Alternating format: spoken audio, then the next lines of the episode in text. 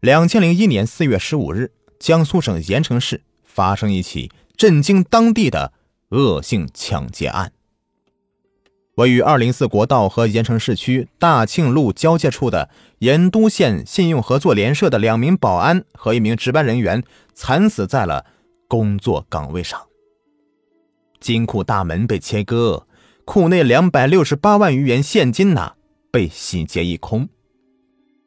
公安机关经过四个多月的艰难侦破，八月二十二日将涉嫌抢劫的雷国民押回盐城。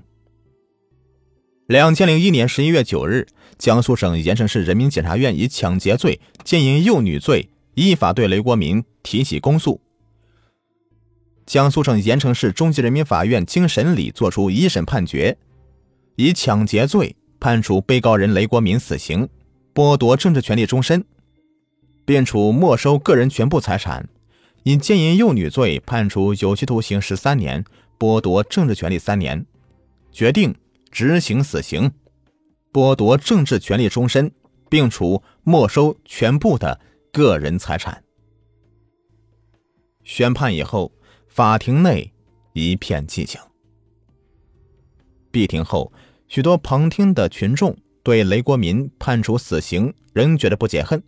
愤恨地说：“雷国民应该是凌迟。”一审之后啊，雷国民没有上诉。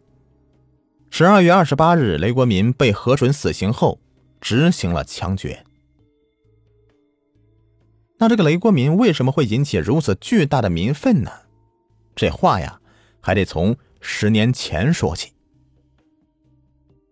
广州市郊的三元里，一百余年前曾是抗击英帝国主义侵略者的战场。一百多年以后啊，在这块土地上却发生了一起杀人抢劫案。广州市三元里风水巷十二号住户张平，靠着屠宰手艺发了家。一九九二年八月一日午夜，劳累一天的张平和几名帮工早就进入梦乡。不料，祸从天降，张平家成了雷国民实施抢劫的首选目标了。凌晨的一点许，雷国民携带一把菜刀，翻墙潜入张平住处，猫腰爬到了存放有保险柜的房间，对熟睡的张平的弟弟张有林的颈部举起菜刀，猛砍两下，张有林当即死亡。雷国民随即从死者身上搜出十多元钱及一串钥匙，正欲开启保险柜时，就听到隔壁房间有人讲话，便逃离现场。这是雷国民步入邪道、滥杀无辜的第一起案件。初次作案虽说杀死一个人，但仅抢到十多元钱，这对已开杀戒的雷国民来说，怎能就此罢休呢？一九九三年十一月八日，雷国民悄悄潜到了广东省中山市郊区周冠珍家里，躲在门口伺机抢劫。女主人周冠珍刚出门预看洗衣机的工作情况，雷国民即用随身携带的砍刀啊猛砍周冠珍。身受重伤的周冠珍呐高声呼救，惊动了家人及邻居。雷国民见没有机会抢劫。便慌忙翻墙逃离现场。这一个雷国明已经是令人是胆战心惊了，两个雷国明式的人物啊，狼狈为奸，结伙作案，使社会更加的不得安宁。一九九三年底，流窜于云南的雷国民结识了张云明，张云明的外号叫味儿。一九九三年，曾因为贩卖枪支罪被判处有期徒刑，这是缓刑的啊。张啊，比雷国明大一岁，出道也比雷国明早，是一个专做抢劫、贩毒等恶性案件的江洋大盗。他的凶残程度啊，比起雷国明啊，有过之而无不及。雷国明虽是作案两起，致一死一重伤，但却是没有抢到多少钱财。他正想寻找一位与自己一样的心狠手辣的同伙，共同作案。张云明呢，无疑是最合适的人选了。两个人呢臭味相投，一拍即合。随后啊，雷国民和张云明购买了两支手枪及十发子弹，准备作案使用。这两名歹徒啊，在疯狂抢劫作案时滥杀无辜，制造了多起抢劫凶杀案。一九九四年一月二十九日，雷国民与张云明为了方便的抢劫别人的财物，预谋抢劫一辆本田王牌的摩托车充当作案工具，并且商量了抢劫摩托车的具体细节。这天上午的十一点许，张云明在昆明市官渡区一个。建筑工地接应，雷国民呢在昆明市的海棠大酒店门口寻找作案目标。功夫不大呀，雷国民就见到一个男青年开着一辆红色的钱江牌摩托车在揽客，误以为啊该车就是本田王，心想送上门来的货呀还真及时，便上前搭乘。他将车主肖瑞骗到了张云明守候的建筑工地。一下车呢，即掏出手枪对准车主，将其打死。雷国民与张云明拿走死者身上的二十多元钱人民币之后啊，即开启摩托车。两人此时才发现呐，这辆车不是本田王，加之无法启动，于是弃车逃跑。雷国民、张云明啊，逃回住处以后，并不死心，又商量着分头踩点，伺机作案。两个月后的1994年4月初，两名凶残的歹徒啊，又合伙实施了两起血腥劫案。4月3日晚上八点许，雷国明窜到了广东省中山市中山国际大酒店附近，搭乘广东三四杠零五三五九红色本田幺二五摩托车，将车主黄活伦连人带车的骗到张云明事先潜伏好的该市的沙溪镇。大兴村村口一处空地处停下来。下车以后，立即拔枪将黄活伦给打死。雷国民抢走黄身上的人民币二十余元。张云明将摩托车啊驶到了预谋作案的下一个目标附近藏匿好。次日凌晨。雷国民和张云明来到了中山市沙溪镇圣师五组阮金佐、彭卓娟家行劫。两名歹徒入室以后啊，分别用枪抵住阮金佐夫妇，责令他让他们交出钱财。阮金佐夫妇死活不从，拼命反抗。雷国明对其头部啊连击两枪。此刻彭仍旧是在反抗，凶残的雷国民呐又将彭给打死。两名歹徒劫得彭身上的金项链后逃离现场。一山不容二虎，雷国明与张云明当初的苟合就是各怀鬼胎，出于相互利用，而且雷国民始终是摆出一副老大的派头。最后啊，他与张云明摊牌说：“既然如此，咱们各干各的算了。”张云明呢，什么话也没有说，气冲冲的就离开了住处。并将藏在野外的两支手枪全部带走。一九九四年年底，张云明在重庆伙同他人抢劫时案发了，法院以抢劫罪、贩卖毒品罪判处张云明死刑。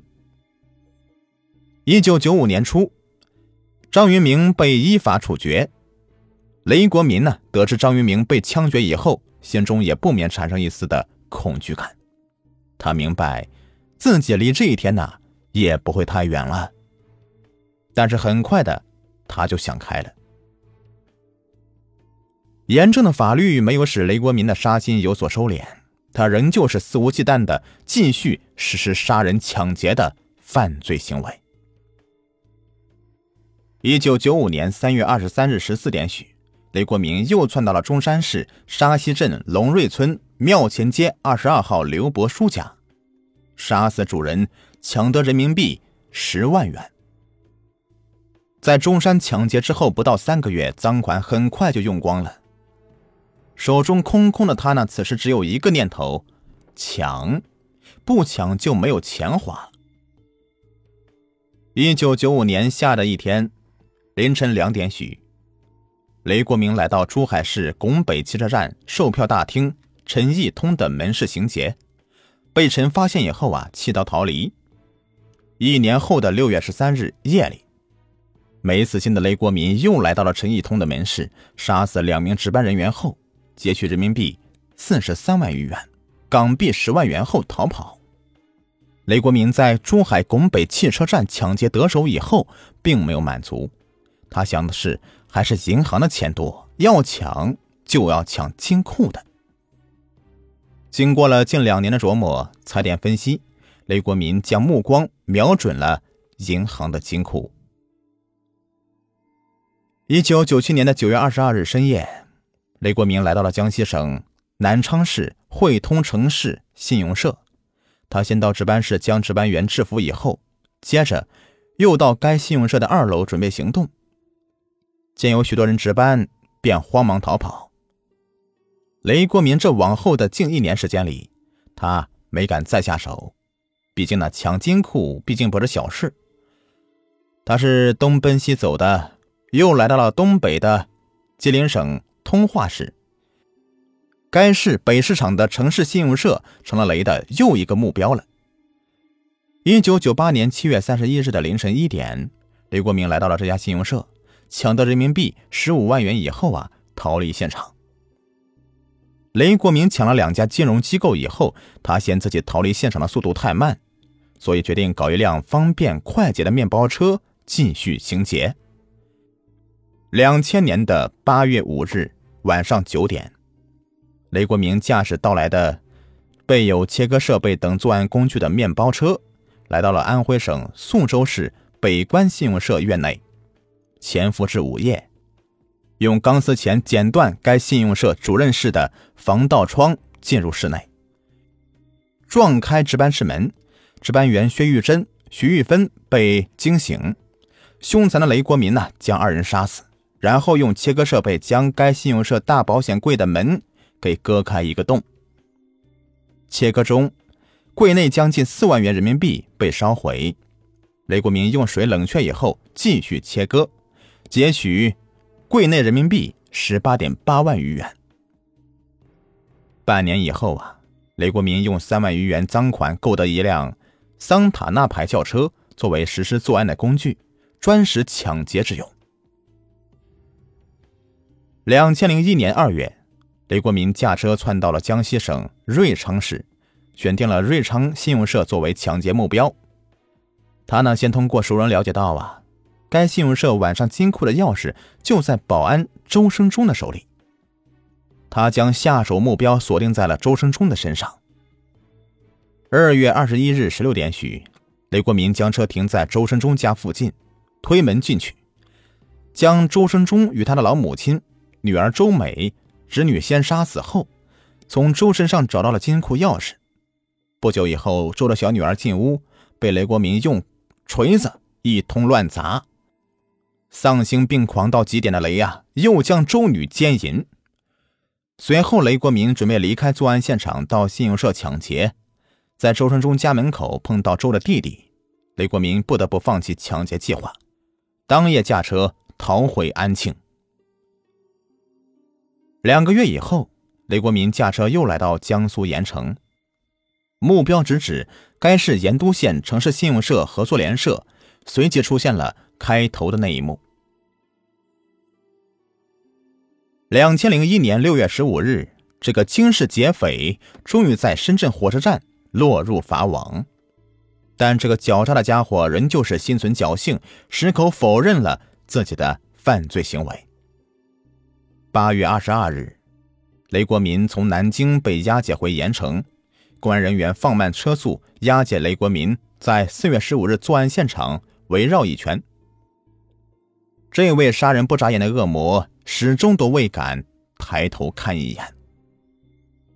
八月二十四日，在铁的事实面前，雷国民终于低下了罪恶的头颅，交代了四月十五日特大金融抢劫案的全部事实。侦查人员乘胜追击，又一举破获了广州三元里等十几起抢劫案。雷国民。通过杀人抢劫获得大量钱财，但他从不肆意挥霍，花钱近乎吝啬。他从不抽烟、不喝酒、不赌钱，甚至不涉及灯红酒绿场所。他在盐城作案是为了踩点方便，完全可以到旧车市场花二三十元钱买辆自行车，他却到自行车行租了一辆自行车。人家跟他要四元钱的租金，他却讨价还价给别人两块五。这些近乎怪异的行为啊，颇令人费解。雷国民基于想发财，想改变自己的命运，但当他被竞争激烈的商海无情吞噬时，他没有及时调整好自己的心态，而是一味的责怪社会的不公平，过分夸大社会某些不合理现象，从而对社会产生仇视的变态心理，导致他走上了犯罪之路。在盐城抢劫金库，并且残忍杀害三名金库看守人员。最终被南京六合公安局刑警从深圳抓获归案的安徽人雷国民，两千零一年十二月二十八日下午，被盐城市中级人民法院一审判处死刑。在法庭调查中，雷国民对犯下的系列杀人案致二十人死亡的罪行供认不讳。两千零一年四月十五日凌晨，位于盐城市城区的盐都县。信用合作联社三名值班员被杀，金库铁门被切割出一个大洞，库内两百六十万余元巨款被劫。公安部将此案命为全国第八号大案。据了解，一九九九年的十二月四日下午，六合县出租车司机王华在马鞍乡被残忍杀害。六合警方经过历时一年半的侦查，在深圳火车站将凶手。家住在安徽安庆市盈江区的雷国民擒获了。公审雷国民从二十二日上午八点三十分一直持续到了下午五点。法庭查明，三十岁的雷国民从一九九二年到两千零一年四月，先后单独或伙同他人，在广东、福建、江西、安徽、江苏、云南、吉林等地抢劫作案十五起，杀害无辜群众二十人。重伤四人，抢得现金三百五十余万元，各类车辆八辆和一批金首饰。雷国民在做最后的陈述时说道：“他对不起所有的人，愿意接受正义的审判。为赎罪呢，他主动提出来，被执行死刑以后啊，把自己的遗体器官呢捐献给有用的人。”好了，这个案子就说完了，感谢收听。